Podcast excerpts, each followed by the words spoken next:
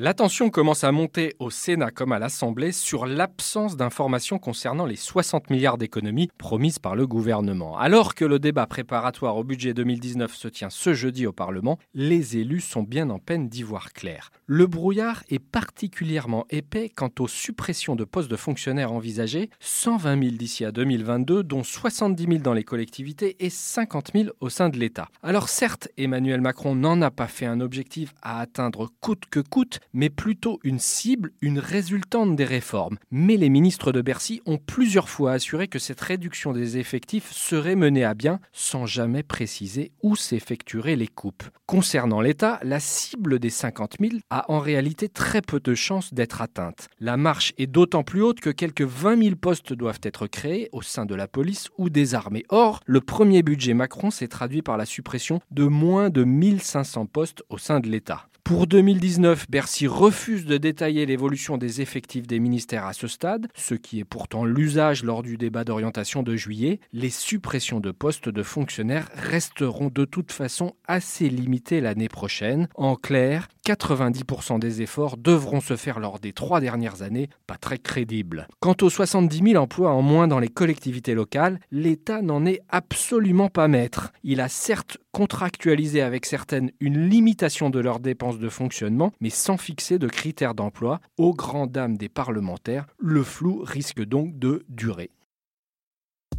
Retrouvez tous les podcasts des échos sur votre application de podcast préférée ou sur leséchos.fr.